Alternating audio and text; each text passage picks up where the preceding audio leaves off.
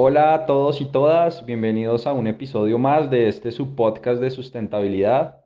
El día de hoy vamos a hablar de eh, la economía circular y como siempre eh, enlazándola con el concepto de sustentabilidad.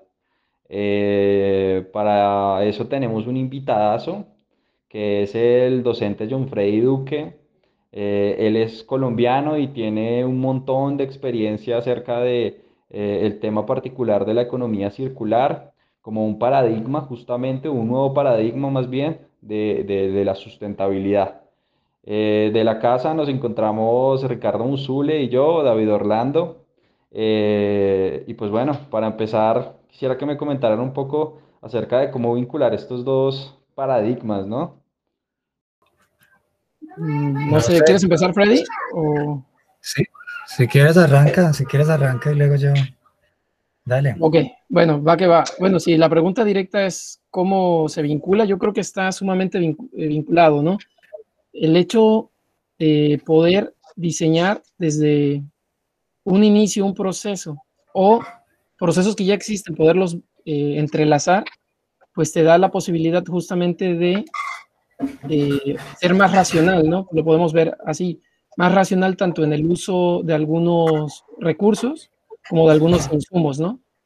Y creo que desde ahí eh, hace un match bastante bueno con lo que se desea de la sustentabilidad, que pues es al, racionalizar las, los recursos puedes este, pues aprovechar de mejor manera, ¿no? Igual la gestión que le das a muchos flujos de salida de procesos, eh, ya no necesitas tanto a lo mejor algunas opciones de, tratamiento, sino que esas mismas se vuelven los, insumos de otras, de otras plantas, ¿no? Entonces, todas esas simbiosis que se empiezan a, formar, yo creo que van muy enlazadas al desarrollo sustentable, ¿no? Y si lo vinculamos también con los objetivos de desarrollo sustentable, pues hay varios, ¿no? De, estos que quedan muy ad hoc con la economía circular.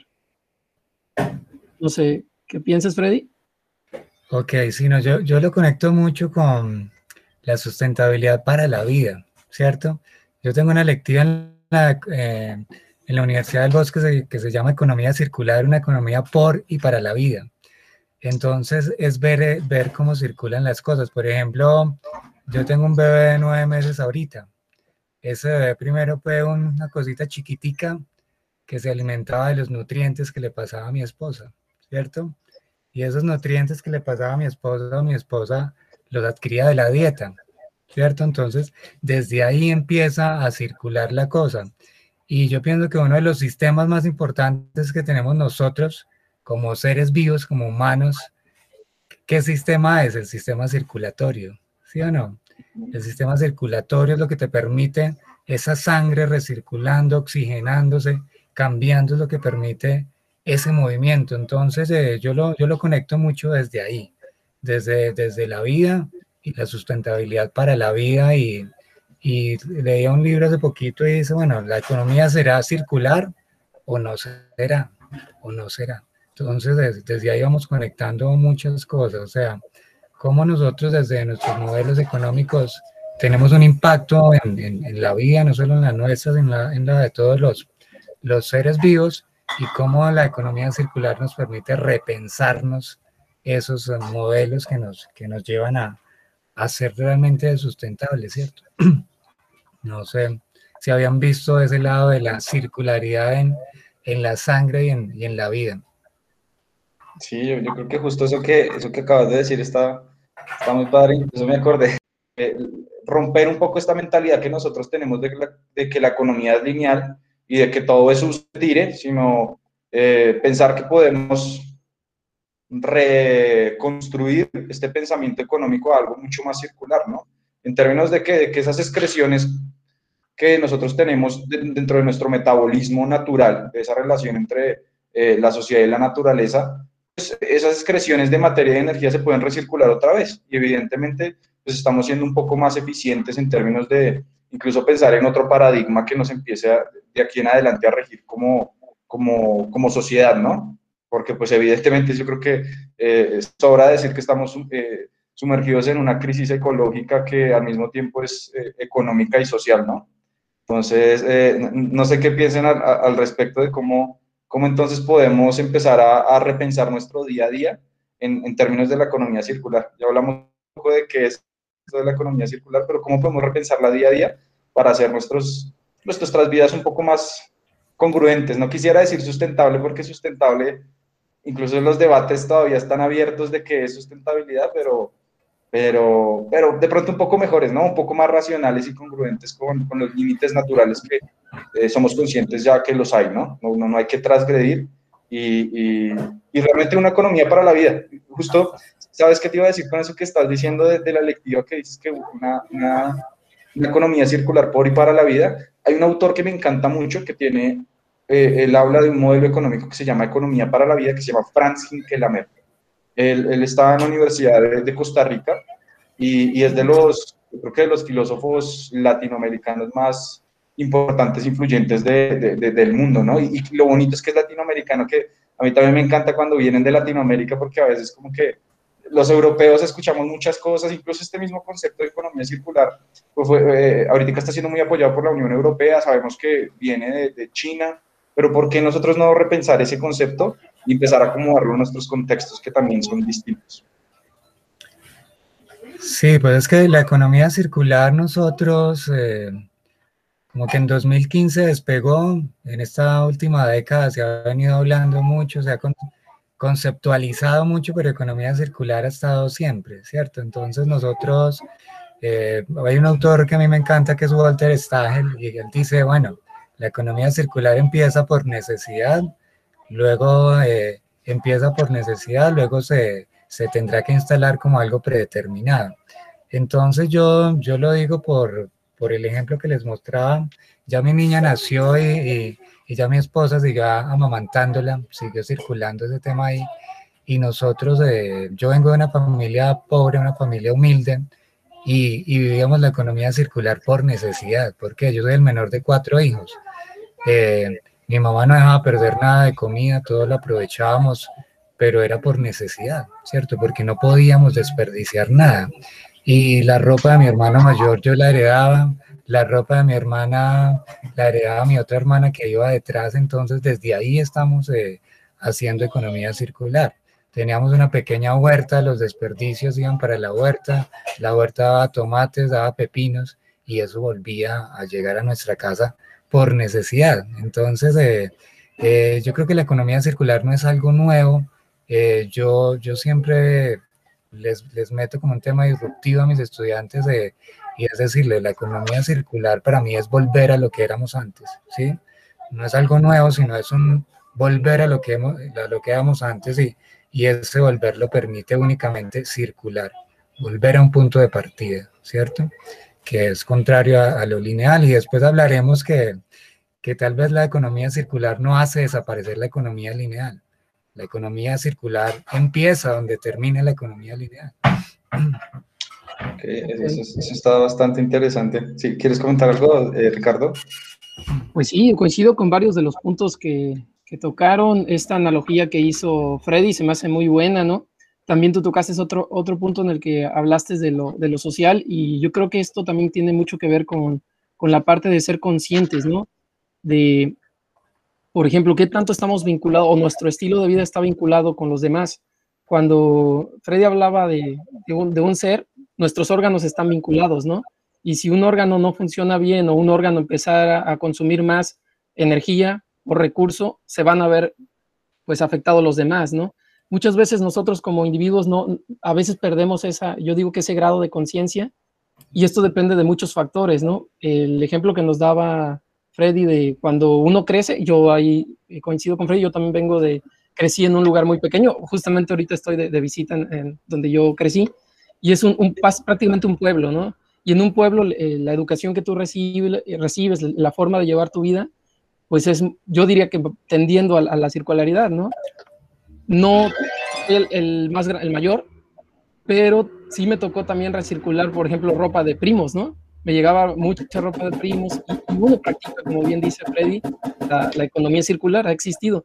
No sé, en el caso aquí sería interesante tener un punto de vista de, de alguien que, que, vivió en una, en una zona muy urbana y a lo mejor entre esa globalización y esa inmersión en un, en un sistema que, que ya ha sido, que ha tendido hacia la, o tendió hacia la linealidad, ahorita está este proceso de, de cambio, ¿no? Y de, de rupturas de, de paradigmas. Eh, ver qué, qué, piensas, no sé, David, a ver, en tu, en tu caso, tú tuviste como la oportunidad más de crecer en una, una zona más urbana y estar sí. inmerso más en una zona a lo mejor de más tecnología, eh, más cosas, ¿no?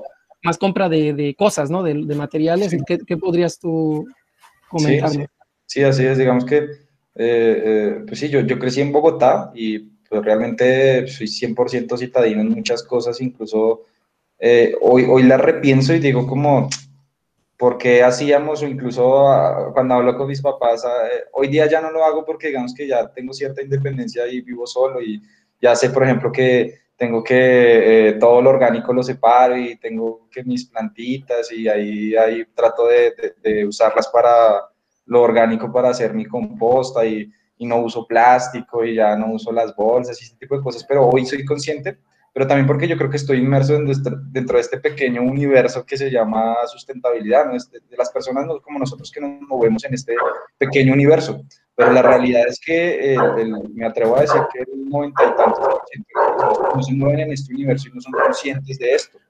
Y, y como tú dices, normalmente en las ciudades, pues es esta cultura de bus tire, ¿no?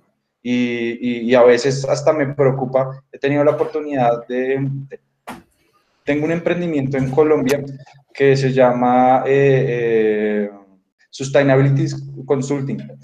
Lo, lo, lo, hemos ido dejando, afortunadamente me quedó un buen contrato y, y lo, lo, he estado como eh, de alguna manera teniendo todos los años, incluso hace poco me, me escribieron para volver a, a, a, dar clases de servicio social. Allá el servicio social en Colombia eh, se hace en los colegios normalmente se hace entre eh, cuando usted está en, los últimos dos, tres años de, lo que se llama secundaria, por ejemplo, aquí en México, o pues sí, los últimos años de, de, de, pues ya de, la vida de bachillerato, ¿no?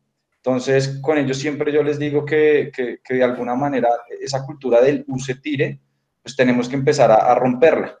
¿Y, ¿Y cómo la rompemos?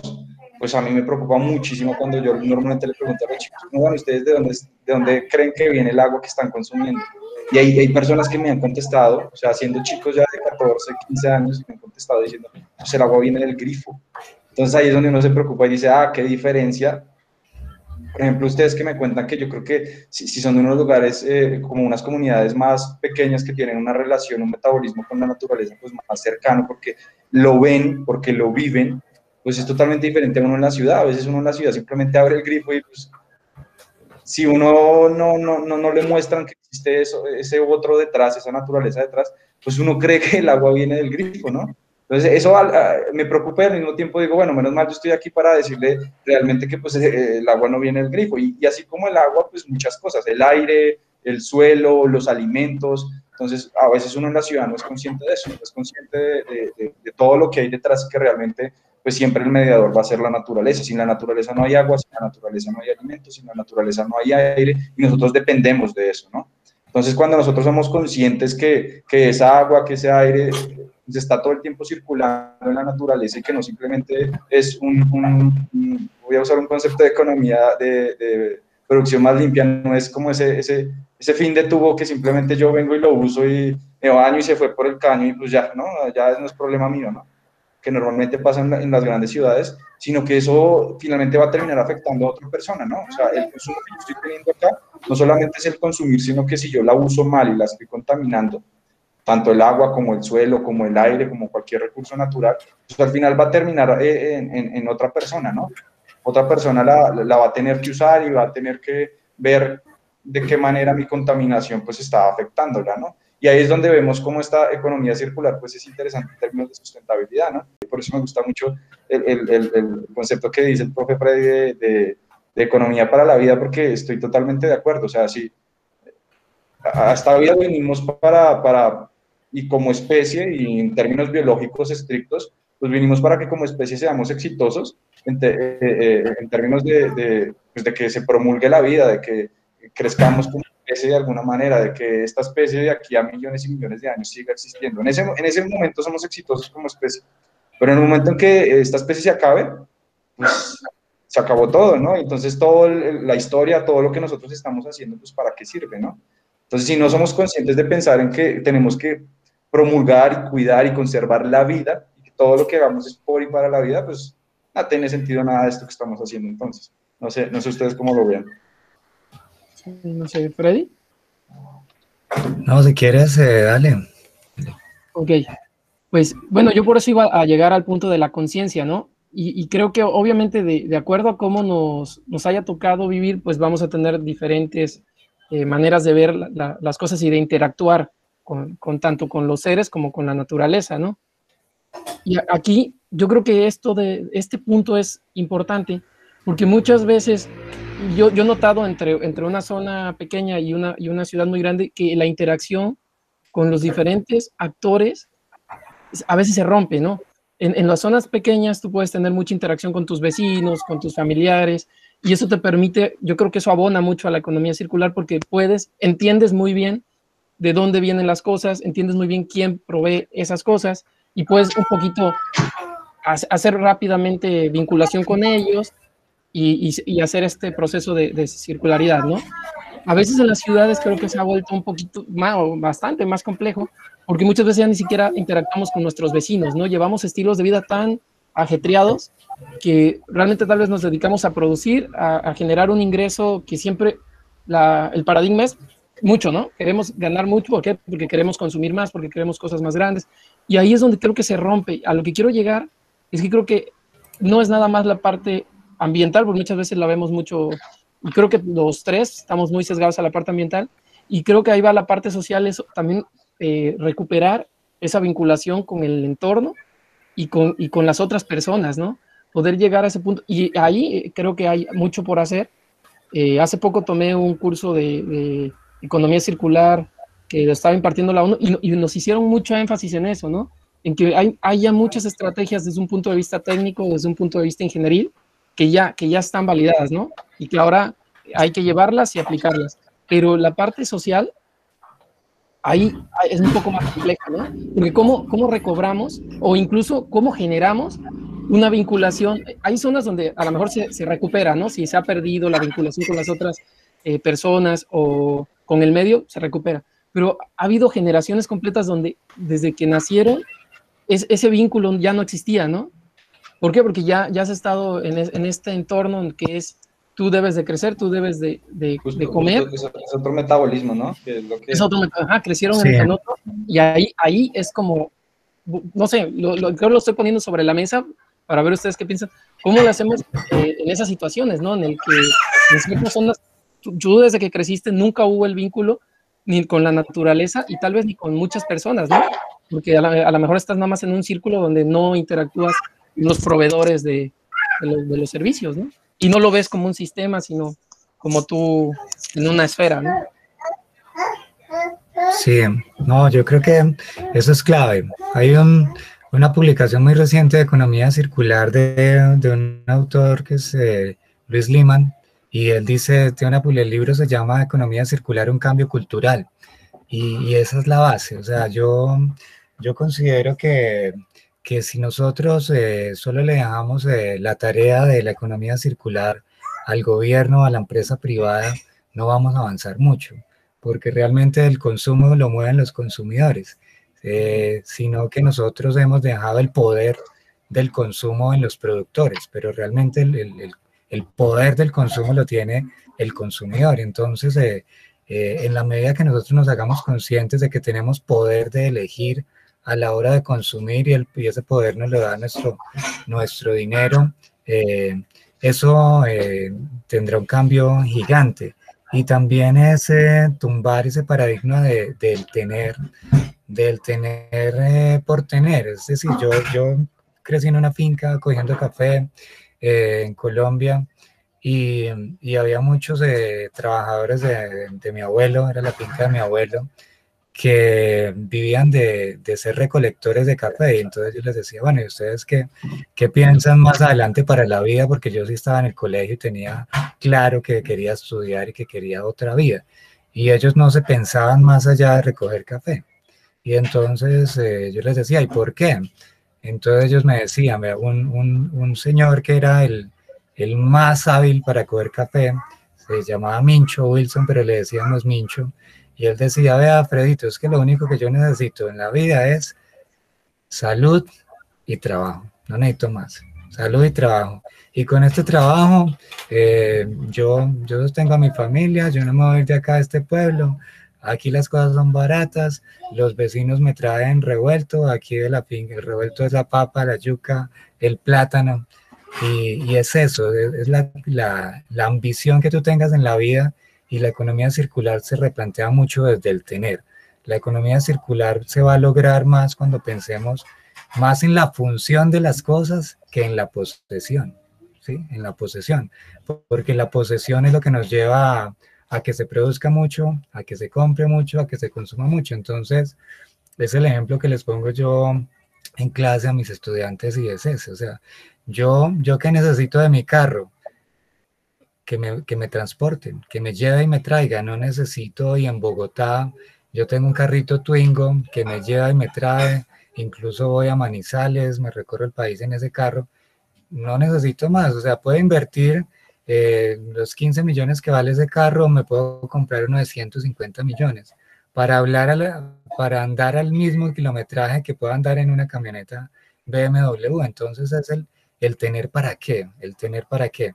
Realmente uno lo que necesita de, de las cosas en la mayoría de las veces es la función, no la posesión. Entonces desde ahí ese cambio cultural hacia, hacia valorar la función, la funcionalidad de las cosas y no el tenerlas, eso nos va a llevar a que la economía circular se pueda concretar. Si nosotros seguimos pensando en la posesión, en el tener, es difícil, es bastante difícil.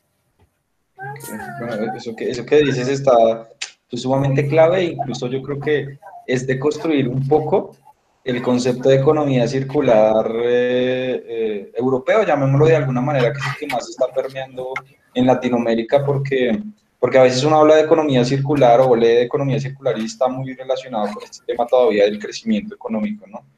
Y eso que, que, que acabas de decir, yo creo que es un poco de construir ese, ese pensamiento y reconceptualizarlo a nuestro contexto y algo que, en lo que yo estoy muy de acuerdo a, lo que tiene que virar la economía circular.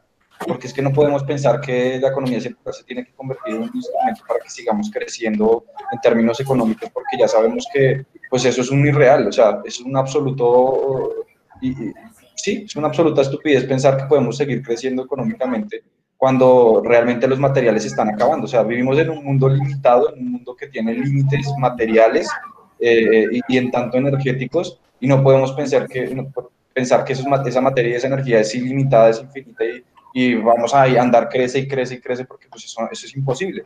Pero no lo podemos contextualizar y comprender hasta el momento en el que la base, que es el consumidor, como justo, pues eh, entienda que si no es capaz de vivir con, los, con lo suficiente, pues no, pues no, no, hay mundo, no hay vida y, pues vamos a estar en incluso eh, las desigualdades tan grandes que tenemos en América Latina, no tienen más que otros, evidentemente porque pues como vivimos en un, en un, planeta natural con límites, pues si unos tienen más que otros, pues si yo tengo más es porque a otra persona le está faltando evidentemente, ¿no? Y le, y le va a faltar y, y, somos conscientes que le falta.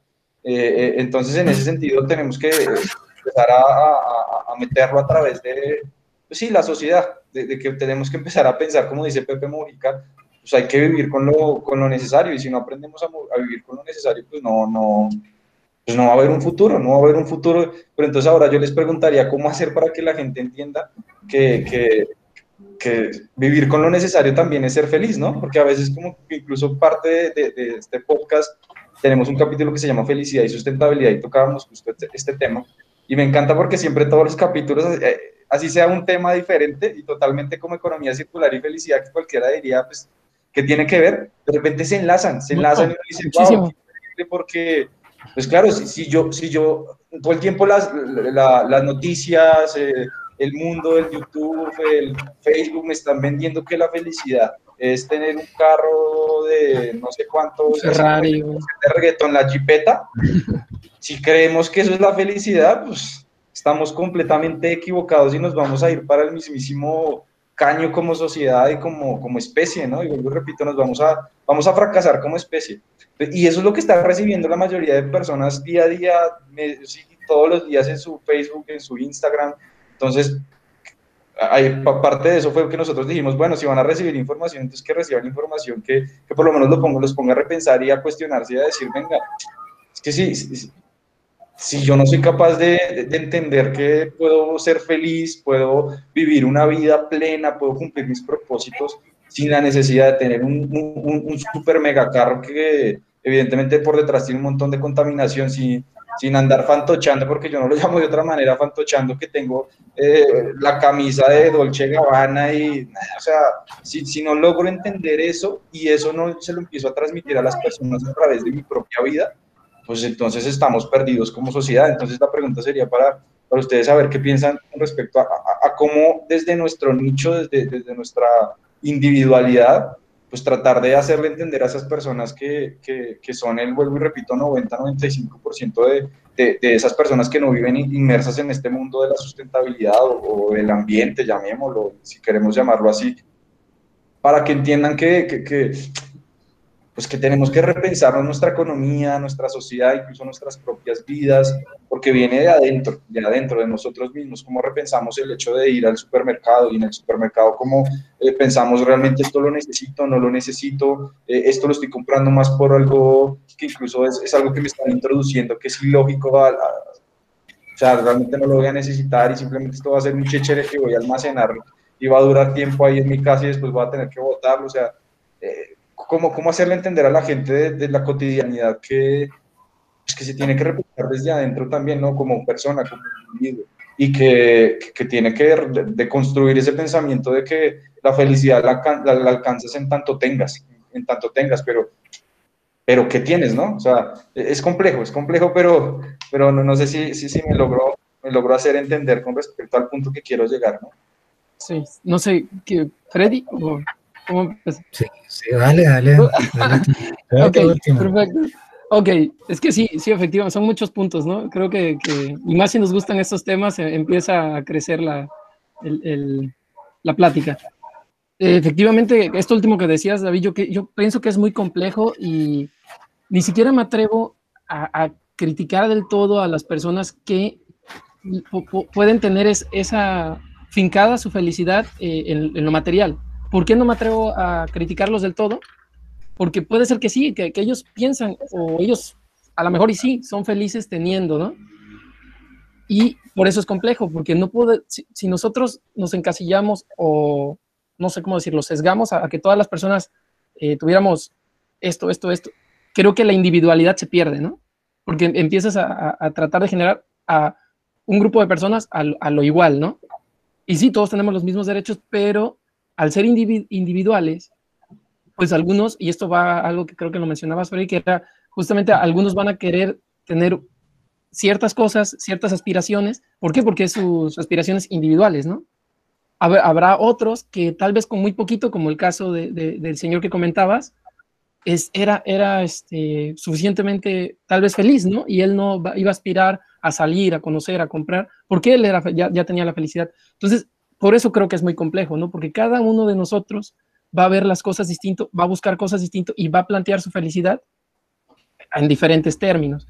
Aún así, respetando a, a las personas que pueden ser muy consumidores porque ellos piensan o sienten que así logran la felicidad, creo que no está del todo desligado con la economía circular, porque, y ahí es donde retomo un poco lo de la conciencia y la racionalidad si nosotros hacemos mucha introspección y nos conocemos y decimos, bueno, yo soy un, un individuo que sí quiero un estatus, un consumo, aún así tú podrías buscar la manera de decir, bueno, ya quiero cambiar de carro, ¿qué hago con este carro? Con el que ya voy a dejar, porque está bueno. Podrías buscar la manera de que eso siga, de que tú se lo dieras a una persona, se lo vendieras, y esa persona no tuviera que comprar otro carro nuevecito y, vuelva a jalar recursos. A lo que voy es que incluso con nuestros, nuestros diferentes niveles y individuo, individuales, gustos individuales, creo que podríamos ser, ser este, hasta un cierto punto sí.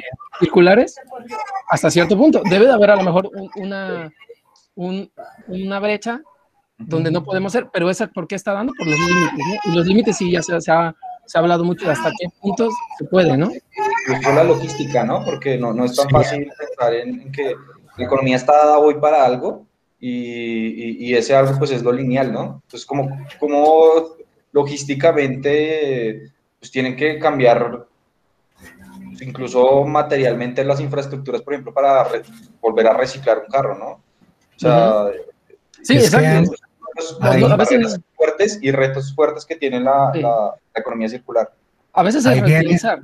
Sí, sí, Fred. Sí, sí, ahí viene un reto muy, muy importante es el, sí, el, el tema del ser, ¿sí? De, mm. de, de, la persona. Yo pienso que, que con que muchas desligamos muchas veces de las creencias de, de, la economía y del desarrollo. Por ejemplo, eh, yo soy católico y con Laudato sí el Papa Francisco estaba haciendo un llamado a la economía circular también. O sea, es que nosotros debemos estar en armonía, en armonía con los demás y con la Madre Tierra. Y sí, efectivamente, por ejemplo, yo, yo he escalado mi vida, económicamente estoy muy bien, pero aquí en mi casa con mis hijos yo empiezo esa economía circular y con mi esposa. Entonces, eh, por ejemplo, lo que tú decías, eh, David, o sea, ¿esto realmente lo necesito o no lo necesito? O sea, de ahí parte, la, de ahí parte todo. O sea, yo tengo mis bolsillos llenos y puedo comprar lo que quiera, pero ¿lo necesito? O sea, si realmente mi vida, a mi vida no le pasa nada significativo porque no compro algo, pues es porque no lo necesito. Entonces, desde ahí, desde hacerse esa pregunta, es donde viene la posibilidad de, de, la economía circular y es como el concepto que vemos en, en producción más limpia, metiéndole aquí lo de las clases, aunque acordamos de eso, los costos de ineficiencia, o sea, la contaminación está porque realmente hacemos un mal uso de los recursos y terminamos pagando por lo que no deberíamos pagar. Y, y eso lo podemos lograr acá. Yo esta, esta semana eh, vivo en un apartamento pequeño, tengo dos hijos y entonces eh, tenemos muchas cosas y estamos pensando, bueno, entonces que nos, nos pasamos por un apartamento más grande o aprendemos a vivir en este apartamento pequeño. Y, y entonces tomamos la decisión de, de, aprender a vivir en el apartamento pequeño, aunque nos hemos multiplicado. Y es lo que pasa con la tierra, ¿sí? Sigue siendo el mismo apartamento para toda la población. Sigue siendo el mismo apartamento, claro. pero, pero la población se va multiplicando. Entonces es es ser eficiente con lo que hacemos. Mi esposa y yo cuando compramos el apartamento éramos dos, ahora somos cuatro.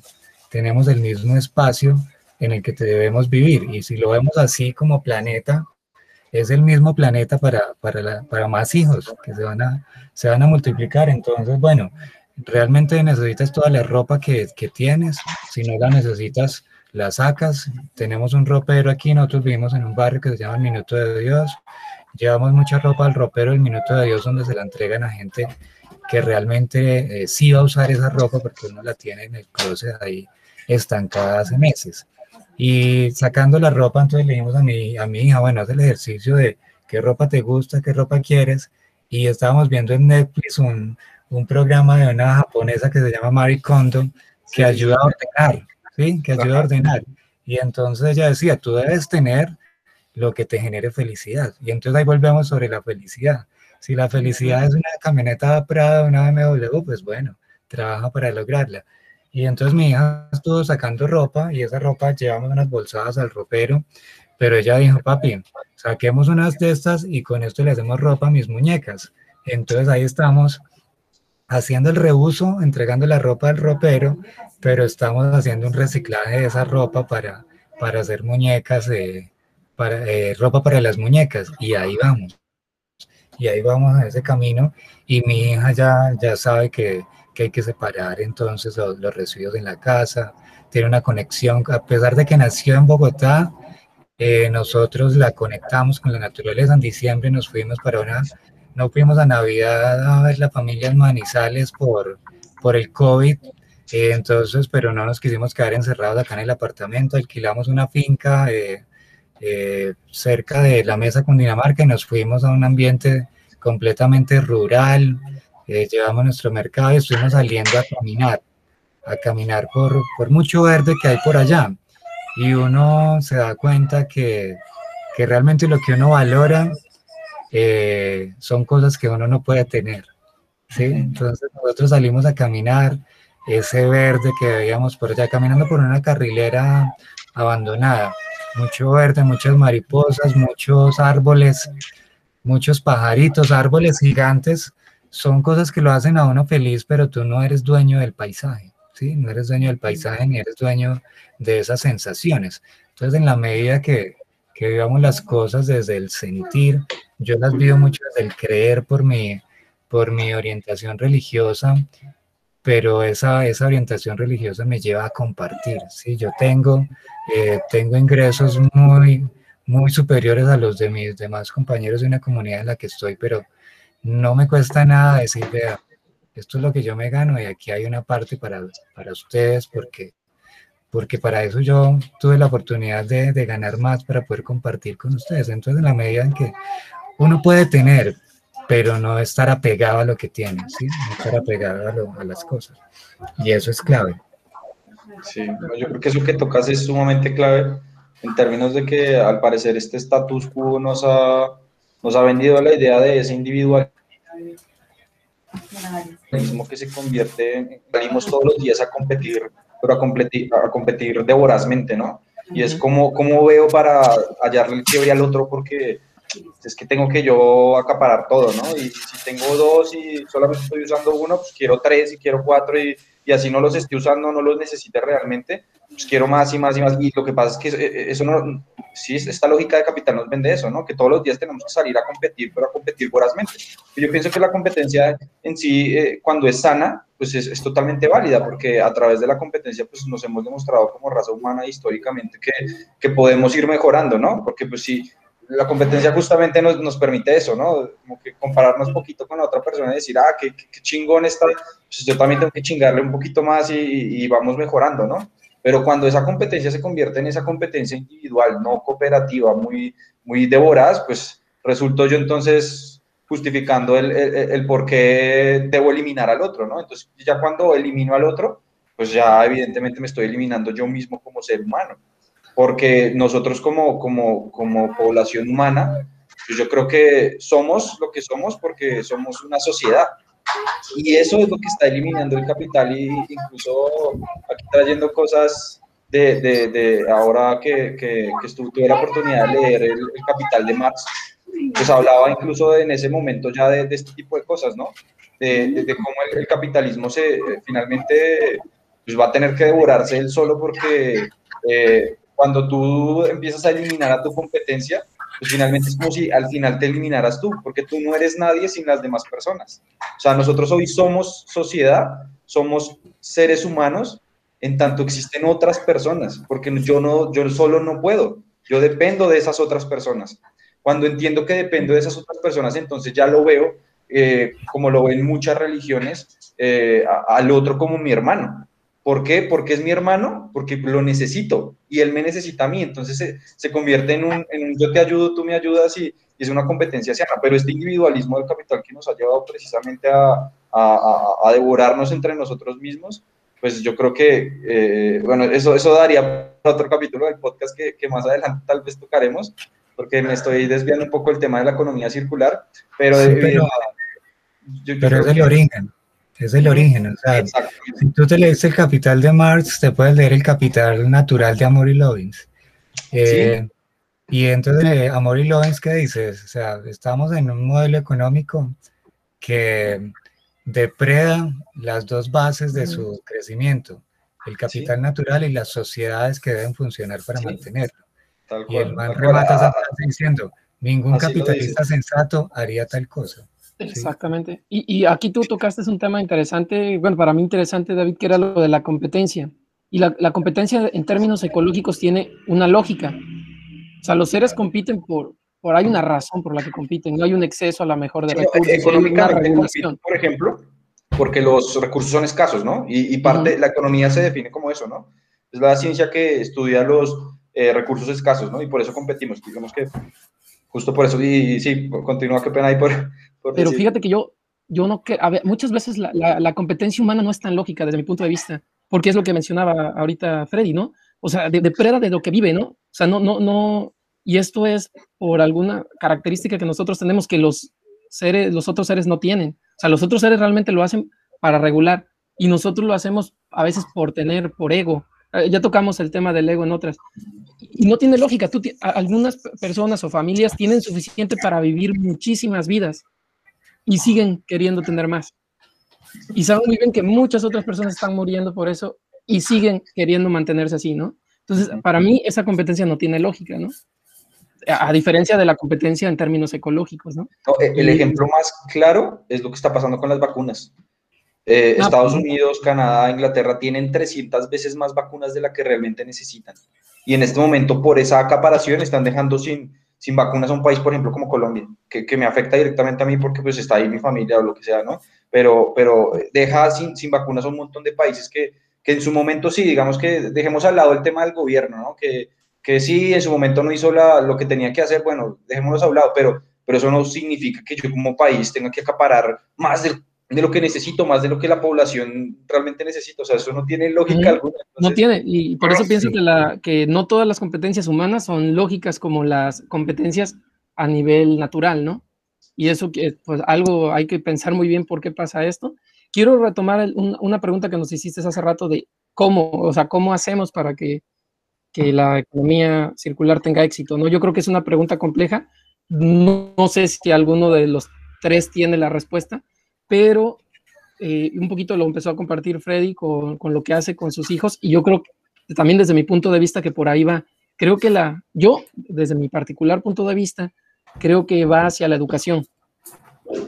yo tengo mucha fe en las nuevas generaciones también y creo que si desde el inicio, tanto la educación de casa como la educación formal, se, se, empezamos a dar a, a, estas nuevas generaciones la, la, la conciencia, ¿no? la información para que ellos sepan tanto de lo, lo, que es la interacción con el medio natural, cómo funciona la, y la interacción con los otros este, humanos y los seres vivos, yo creo que eso va a ayudar mucho para que esas generaciones justamente no caigan en, en, cosas ilógicas, cosas irracionales, porque para, mí eso es irracional, esos comportamientos que tenemos.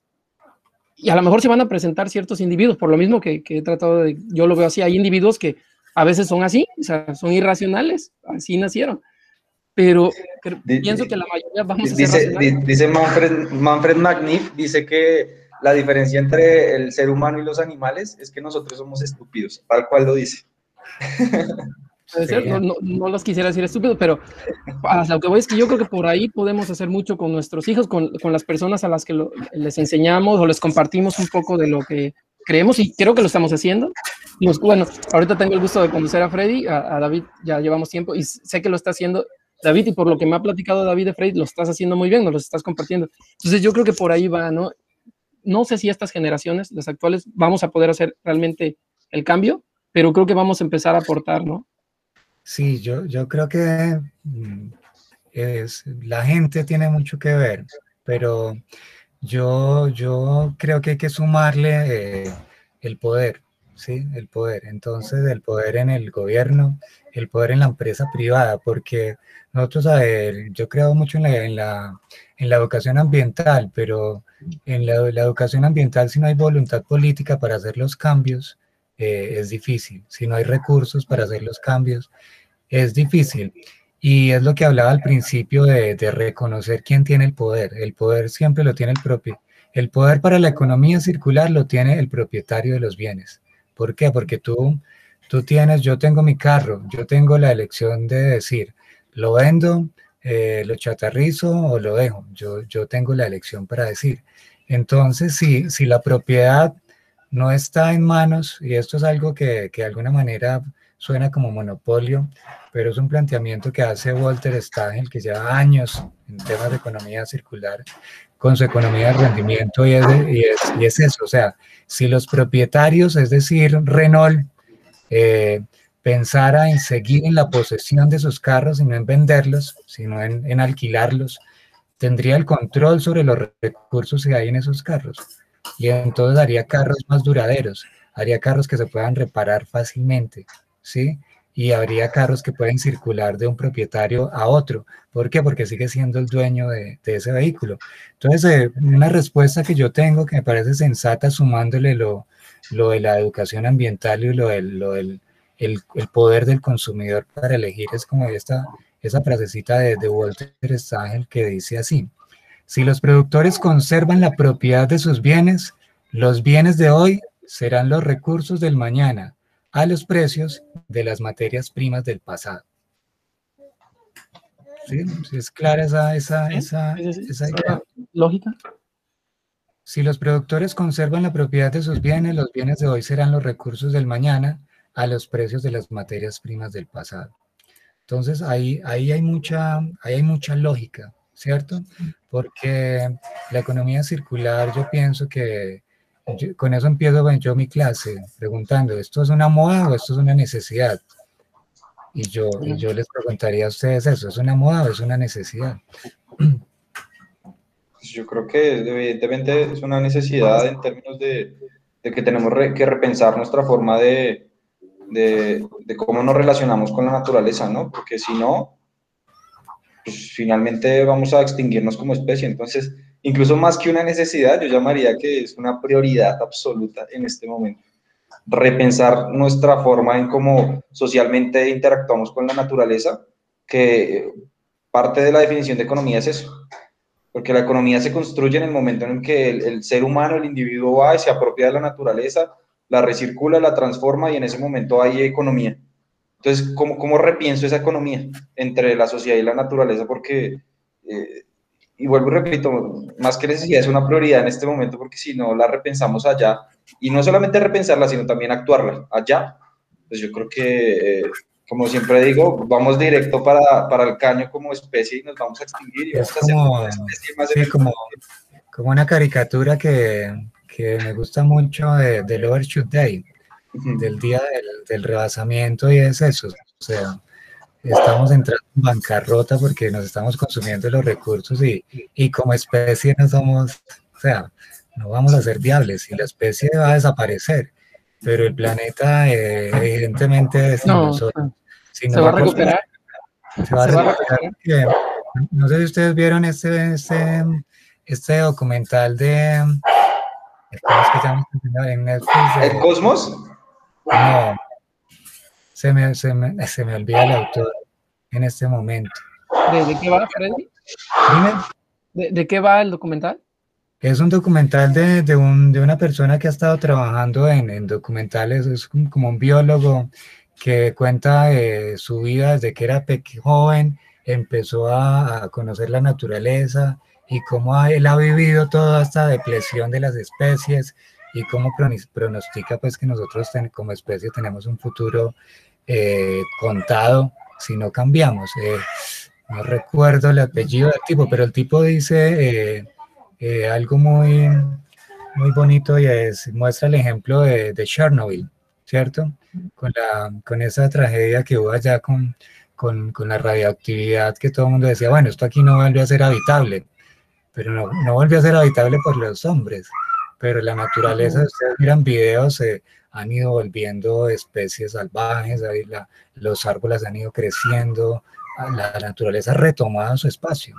Entonces nosotros podemos desaparecer. Y entonces un llamado que yo, yo hago, bueno, estamos explorando eh, traer minerales de la Luna, SpaceX, eh, entonces está poniendo satélites en órbita, eh, unas tripulaciones en Marte, pero pero eso es lo que yo les decía, eso es pensar cambiarse de apartamento. Y, y, los que se pueden cambiar de apartamento son muy pocos, son muy pocos. Entonces hay que pensar en los que estamos acá, en la mayoría que no puede, para ser más eficientes en el uso de, de los recursos. completamente de acuerdo. También me recordaron una película que la considero de mis favoritas, Luego tiendo a cambiarle el nombre a las cosas, David, lo sabe, creo que se llama El Precio del Mañana. No sé si la vieron. Ah, ok, sí, sí, sí, sí, sí, sí, sí. Que, que tenían los, los, días y en cuanto se acababa el tiempo de la, de la, de la muñequita, como que se, se moría la gente. Sí, no sé si la, la, la, viste, Freddy. No, esa no, esa no la vi. Está basada también en un libro y tiene muchas cosas de ciencia ficción, pero entre eh, lo que toca, yo creo que el, la parte central, habla de que las personas viven en zonas horarias, porque de hecho ese reloj que habla David, o sea, la gran mayoría de las personas viven al día y muchas de hecho ni siquiera logran sobrevivir el día, mueren. Si tú vas subiendo de zona horaria, están los que tienen, vamos, siglos, van a vivir Y se me, se me, hace una buenísima analogía con lo que vivimos en términos económicos, ¿no? Nada más que ahí lo ponen como en tiempo. Pero cuando se rompe esa, esa, ese, ese sistema, es que me lo recordó con lo que, lo que comentabas ahí de que de la parte de Renault, si Renault decide cambiar, se rompió el sistema hasta que uno de los de arriba, de los de rompió el sistema y repartió a los de abajo, ¿no? Y entonces el sistema que ellos tenían se empezó a colapsar. Yo también, eso es algo fantasioso porque también no creo en que en el caso de repartir que venga alguien con todos estos recursos y se los reparta de golpe a todos. No, porque lo hemos tocado en otros temas. Muchas veces si las personas no están capacitadas, y de hecho sí lo toca, lo toca la película, cuando a una persona de las que vivía al día le pasaron este, más tiempo de vida, es que ese tiempo también está interesante porque funciona como dinero, ¿no? O sea, te sirve para vivir, pero también para comprar. Entonces tú te puedes matar también solito, ¿no? Entonces cuando se lo pasan a una persona que no estaba acostumbrada a él mismo se mató, ¿por qué? Porque empezó a comprar de más y empezó incluso a apostar. Y, y, se terminó muriendo también, ¿no? A pesar de que ya tenía. Entonces, bueno, esto, esto me recordó eh, esa película y es muy buena porque esa, esa película recuerdo que me hizo mucho reflexionar de cómo estamos viviendo, cómo es un tema complejo. Termina, te digo, muy, muy este, fantasiosa porque sí, todo se termina bien como todas estas películas, pero sí nos, nos deja claro que, que así vivimos, ¿no? Que así vivimos y que sí se necesita que los de arriba cambien pero no nada está escrito, o sea, todavía hay mucho que hacer, por eso yo sigo pensando que las generaciones nuevas son la, son la alternativa. Eh, eso, eso que, que, acabas de decir, yo lo he pensado mucho en el sentido, por ejemplo, de que incluso tenemos que empezar a, a cambiar nuestros indicadores de, de felicidad, nuestros indicadores de, de riqueza, nuestros indicadores de satisfacción, porque hoy día, por ejemplo, fácil, un país, ¿cómo mide su, su éxito o no éxito? Pues a través del PIB, ¿no? Entonces yo creo que tenemos que empezar a cambiar incluso hasta eso, ¿no? Y, y, esas son las bases, o sea, aquí al parecer, aparentemente parece que no estuviéramos hablando de economía circular, pero es la economía circular en su base y, y, en su necesidad más, más importante, llamaría yo, para que sea posible todo lo que ya está teorizado en términos de, de, de, de ponerla en práctica, ¿no? Pero si esa base, como por ejemplo empezar a cambiar nuestros indicadores tanto como individuos, que, mi indicador de éxito como individuo no sea el, el tener más dinero, el, el, el, aparentar más, sino que mi indicador de vías sea incluso, pensémoslo en, en términos incluso utópicos, ¿no? Sea el, el, en cuanto ayuda a las personas. Cuando esos indicadores y valores de vida empiezan a cambiar, pues ya entonces empezamos a, a, a pensar en, en, en, cosas distintas. Por ejemplo, que eso me acuerda tanto a mi tesis que ahora, eh, eh, pues yo estoy a, a, través del paradigma de la economía eh, ecológica y mi tesis va a evaluar eh, indicadores justo, y por eso me acordé de eso, que son totalmente eh, sencillos, pero al mismo tiempo innovadores en términos de que voy a medir tiempos, voy a medir eh, energía y voy a medir el dinero.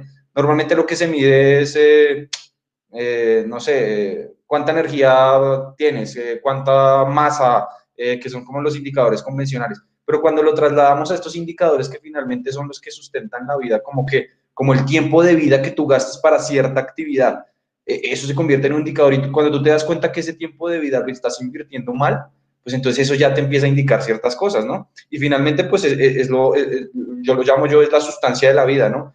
Y, y, eso mismo podría pasar en los países, ¿no? Ya no hablemos del PIB, ahora eh, hablemos, así sea de, del índice de desarrollo humano, por ejemplo, que, que, que habla Martia Sen, ¿no? Empezar a medir eh, eh, empezar a medirnos o tener esos indicadores distintos, pues ya nos hace repensar que nuestro propósito es distinto. Nuestro propósito ya no es tener dinero, porque cuando mides tú el dinero, pues quiere decir que tu propósito pues, es tener mucha lana ya, ¿no? Mucho dinero, mucha plata. Pero cuando mides de pronto indicadores como la, la educación y si tienes una población muy educada, pues eres exitoso. Pues entonces ya el propósito es que vas a tener gente educada, ¿no? Entonces yo creo que eh, retomo parte de lo que decía el profe Freddy con respecto a que eh, tiene que ser como una, una canasta diversificada para que hacer que esto funcione y hacer que esto pues, se priorice y se convierta en una realidad, tanto de, del gobierno como de los individuos, como de, las, de, de la iniciativa privada, de la iniciativa no gubernamental, todos tienen que unirse o tenemos que unirnos en pro a esa causa, porque si lo hacemos solamente los individuos, aquí como nosotros hablando de esto, que afortunadamente esto va a estar disponible para que la gente lo escuche, pues ahí es donde nosotros estamos haciendo el cambio. Pero cuando nos quedamos nosotros con esto nomás aquí en nuestra burbujita chiquita, pues eh, yo creo que eh, no, no va a funcionar, no va a funcionar. No, sé, no sé ustedes qué, qué, piensan. No, por ahí, por ahí va la cosa, y es eh, encontrar esa conexión. Yo pienso que, que para que esto suceda también debería estar en la agenda global. Entonces, en, en los ODS esta vaina no está metida. ¿sí? Los ODS, ¿dónde, ¿dónde, podríamos ubicar ese, ese, concepto de que un ODS es que la, que la gente sea feliz y que la gente sea feliz con, con poco? Eh, ¿Dónde lo meteríamos? ¿En educación, en salud? En bienestar, ¿no? Como que lo llaman como... En bienestar, pero... Es muy ambiguo.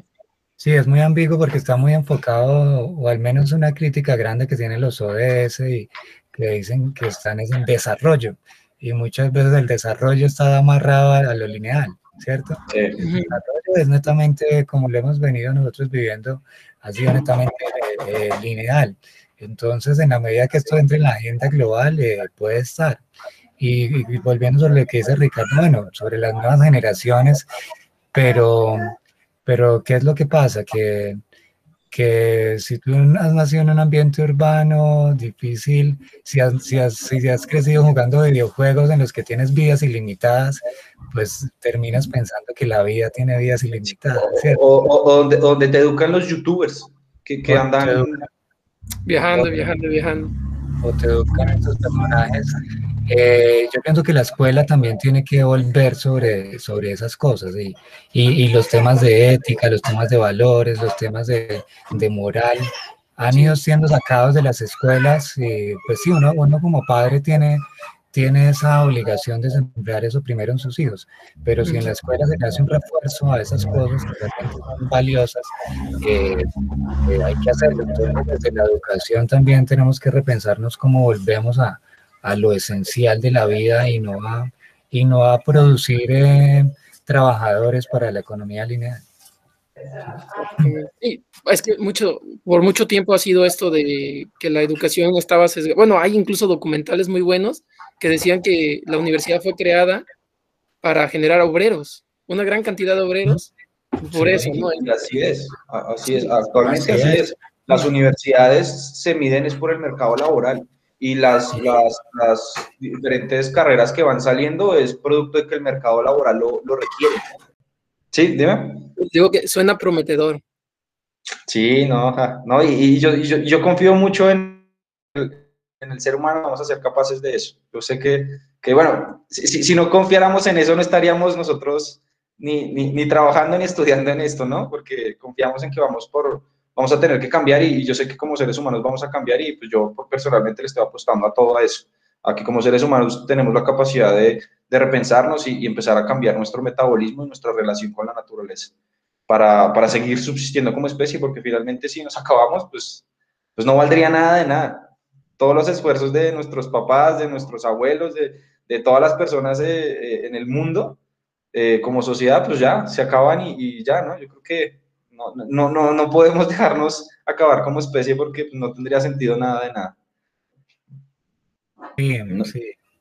No, toca, toca eh, dejar el egoísmo, sí, o sea, una economía circular es viable en la medida que, que dejemos de pensar tanto en, en, en, yo para pensar más en nosotros, para pensar en nosotros. Entonces hay, hay un versito ahí, si ya vamos cerrando de, de Octavio Paz que, que, dice, para que pueda ser yo, he de ser otro, salir de mí, buscarme entre los otros, los otros que no son si yo no existo, los otros que me dan plena existencia. Y, y, es por eso, o sea, una economía circular se piensa es por los otros, para los otros, donde estamos ahí inmersos, inmersos todos. Sí, no, súper, súper. Y, y si, si quieres ya, ya como, como dije, para, para ir cerrando, como las conclusiones ya finales con respecto a esto y, pues para, para darle cierre al, capítulo de hoy de economía circular y sustentabilidad.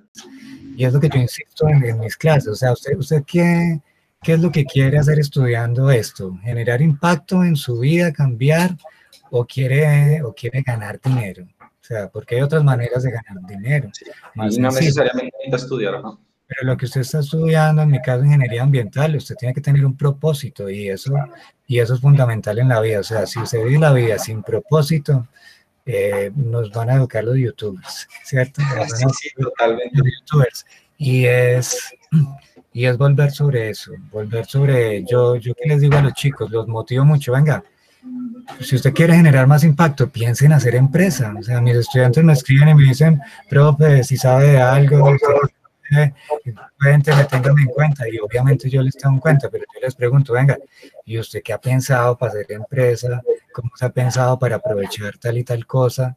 Y desde mis clases los empiezo a mover a que aquí hay muchas maneras de generar impacto y, y ahorita los nuevos de la economía circular, venga, podemos aprovechar esto, podemos aprovechar aquello, conectemos esto con, con otra cosa, pero, pero no pensarse como empleados. Yo pienso que desde ahí, estas nuevas generaciones, ahorita que, que andamos con, los millennials, eh, o quieren trabajar en cosas con propósito, me parece que, que por ahí va, por ahí va la cosa y, y y partir desde ahí, volver a la esencia. Les recomiendo también, no es que yo me la pase viendo Netflix porque soy selectivo para lo que veo ahí, pero nos gusta mucho la cocina con mi esposa y hemos estado viendo una serie que se llama Chips Table. Sí, y son, y son chefs, son chefs que están cambiando, están volviendo sobre sus raíces. Entonces, eso es economía circular, volver a lo que éramos antes en la cocina y sabemos que la dieta tiene mucho que ver en, en, las emisiones de carbono. O sea, si yo produzco mi comida con ingredientes locales, produzco mi, mi comida con lo que cultivo cerca, eh, pues la economía va a ser más circular porque la economía circular busca eso, cerrar esos círculos que están cerquita. Primero cerrar los círculos cercanos y luego cerrar los círculos lejanos. Entonces, muy recomendadas esas historias de Chef's Tables porque, porque uno ahí encuentra que, que los chefs eh, pueden cambiar el mundo porque la dieta tiene mucho que ver en, lo, en el consumo, en las emisiones eh, y en huella de agua, huella de carbono. Y es súper, volver sobre lo que éramos antes, volver sobre las raíces, consumir local, eso es fundamental para, para una economía circular y, más saludable, ¿no? Más saludable porque, y ahí es donde entra este tema de la sustentabilidad fuerte, ¿no? Porque no solamente eh, estoy promoviendo la economía local y con eso estoy promoviendo el desarrollo local de mi, de mi región o de mi localidad, para ser más específicos, sino que también yo estoy siendo más saludable porque ya no me estoy metiendo cualquier cosa a mi cuerpo, ¿no? Y, y con eso entonces aportamos a... a ¿De dónde viene? ¿Sabes cómo lo hicieron? ¿Sabes quién lo hizo? En cambio, muchas veces ni tenemos idea de dónde salió el recurso, ¿no? Y regresando a la educación, yo creo que deberíamos de tener materias que hagan eso, rescate cultural, el fomento al consumo local, que no lo tenemos en la, educación más básica, deberían de estar desde la primaria, que todos los niños supieran eso, ¿no? Supieran cuál es la cultura de su zona, quiénes son los, productores, cómo se puede llevar. No, van a ser las mismas recetas, luego eso es lo que también le digo a mis estudiantes, en algunas materias como indicadores ambientales o otras en las que participo de, que tienen que ver con incluso con economía, no circular, pero y, les digo, es que tienen que saber cómo se hacen las cosas y qué tienen a la mano, o sea, cómo podrían tener una dieta basada en lo local. Porque no tenemos una dieta basada, o sea, a veces tomamos una dieta basada en, en Japón, cuando a lo mejor sí va a haber algunas congruencias, pero no, o sea, aquí puedes tener una serie de recursos, algunos endémicos, que ni siquiera los aprovechamos y estamos gastando en, otros, ¿no? En otros tipos, incluso importando, ¿no? Sí, sí, como, dice el profe Freddy, ¿no? Volver a las raíces. Pues, no, pues agradecerles por la oportunidad de, estar aquí interactuando, de poder compartir lo que pensamos sobre el tema. Siempre ha sido como el objetivo, ¿no? Poder plantear cómo vemos el, tema, más que hacerlo muy, muy académico, justo creo que no es así, ¿no? Sino poderlo hacer digerible para cualquier persona, expresando un poco lo que, lo que pensamos, que no son, siempre lo decimos, este, Freddy, que no son como, no estamos cerrados, ¿no? Simplemente planteamos, compartimos lo que pensamos, lo que nos ha tocado estudiar, lo que nos gusta, y si alguien coincide, perfecto, y si no, también, ¿no? Entonces, este, pues un gusto, ha sido un gusto conocer a Freddy, espero que sea la primera de muchas este, convivencias y de, muchas iniciativas. Y pues, no sé, sería, sería todo de, mi parte. Un gran placer. Gracias, gracias Ricardo. Sí, también agradecerles mucho a David el, invitarme. Él me compartió los, los audios pasados. Yo le digo, bueno, invítame a conversar también porque yo también quiero hacer parte de esto y, y hay mucha gente, o sea, sentir que no estamos solos en este, en este cuento, sino que hay mucha gente moviendo esto y en algún momento vamos a, a lograr eh, revertir, eh, revertir todo el daño que, que, hemos hecho y que han hecho los ante, la gente pasada. Pero entonces, eh, para que haya economía circular, primero tenemos que tocar el ser, ¿cierto? Las personas, volver sobre lo que realmente necesitamos, lo que realmente nos hace felices. Y, pero también se, se necesita voluntad política, se necesita legislación que, que haga posible eso, se necesitan incentivos y se necesitan herramientas para que la gente eh, trabaje en eso. Lo digo por el trabajo que, que, estuvimos haciendo David y yo con Redescar, que pues, es una iniciativa de, de economía circular, eh, parte pues de producción más limpia, pero es en sí economía circular. Atendimos eh, una, unas empresas de Anafalco, unas ladrilleras, que han hecho producción más limpia y que hacen economía circular pero detrás de Anafalco a unos que a unos escasos dos kilómetros está el relleno sanitario de Doña Juana. Y se planteó en un momento un proyecto para, para usar el, el, el, gas que se produce en el relleno para quemar en los hornos ladrilleros y no se pudo. ¿Por qué no se pudo? Porque no había legislación que lo permitiera. Y no, y no había legislación que lo permitiera porque no había voluntad política en ese momento. Entonces, eh, nosotros eh, queremos movernos hacia economía circular. En Colombia tenemos una estrategia nacional de economía circular, somos pioneros en el tema en, América Latina y con la estrategia, con la estrategia, pero, pero hay muchas barreras todavía que debemos tumbar para la economía circular. Muchas barreras. La principal barrera son las barreras eh, mentales, pero, pero hay barreras normativas que no permiten, por ejemplo, la recirculación de agua en esa otra. Y es ilógico tener esas cosas, hay que ir tumbando tumbando barreras y pues las barreras internas son las primeras que, que debemos tumbar.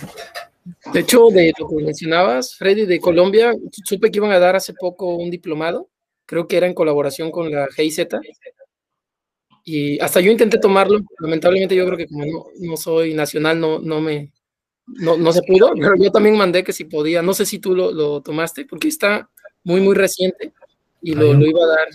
un curso de economía circular, estuvo participando ahí GIZ y Ministerio de Medio Ambiente. Ándale, sí, es ese. Y lo iban, y lo iban a montar como en plataforma Cena, sí. Ajá. Sí, no, yo no, yo no lo tomé porque, no sé, ando, he estado consumiendo mucha economía circular últimamente y, y, empiezo como a ser crítico de, de, de las cosas. Eh, porque mm, me parece que los cursos de economía circular deben ser más, más vividos, más vividos y todos los que he visto son muy, muy, muy teóricos y muy teóricos y, y no, por ejemplo, en mis clases de economía circular, ¿yo qué estoy haciendo? Les doy teoría, pero estoy llevando expertos en el tema y empresarios que están haciendo economía circular, una hora teoría, una hora economía circular en acción.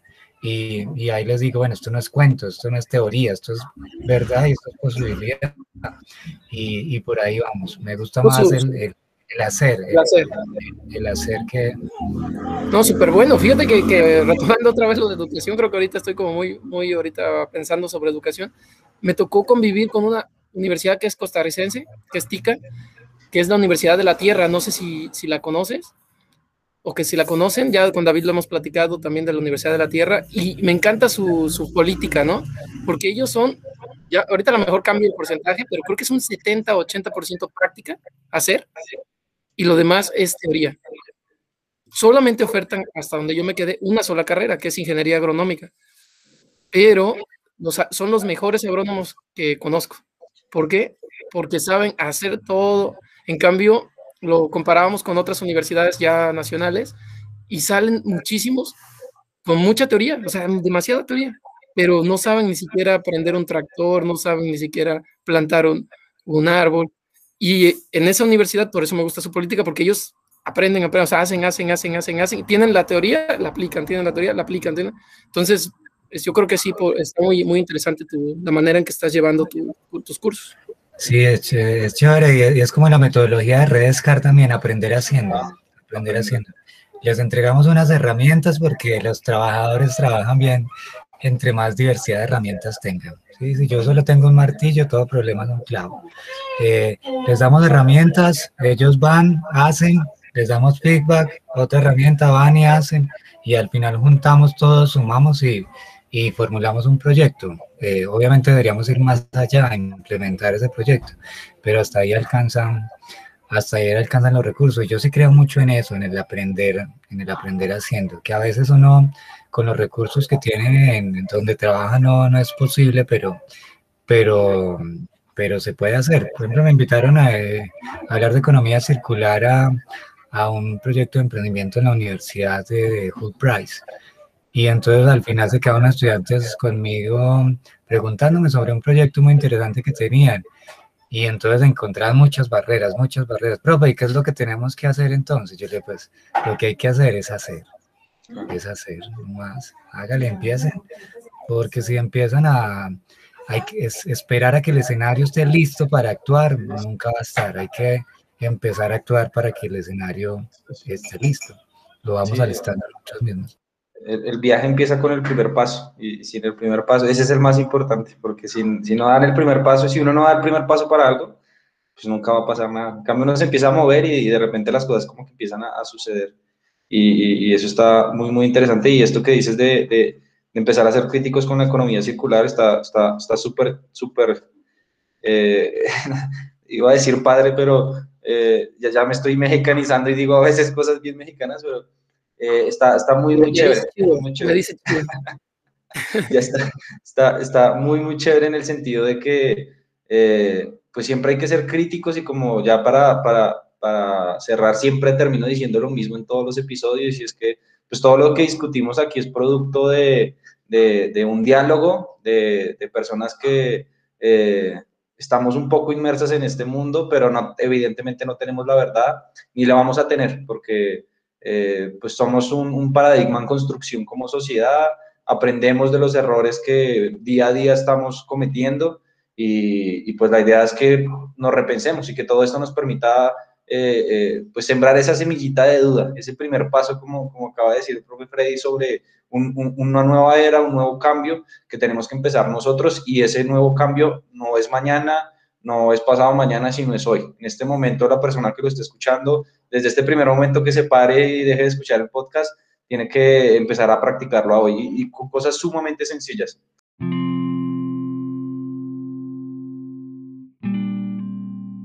Con cosas tan simples como hacer conciencia del agua que nos estamos bebiendo, de dónde viene, en qué calidad la necesitamos, el aire que nos respiramos, de dónde viene, en qué calidad lo necesitamos, los alimentos que llegan a nuestra mesa, en qué calidad realmente los necesitamos lo que estamos pensando en este momento que necesitamos o simplemente es producto de un satisfactor más del mercado. ¿Realmente qué necesito? Que me sea funcional. Con solamente repensarme eso por unos segundos, ya empiezo a hacer el cambio. Y recuerda, sumados somos más.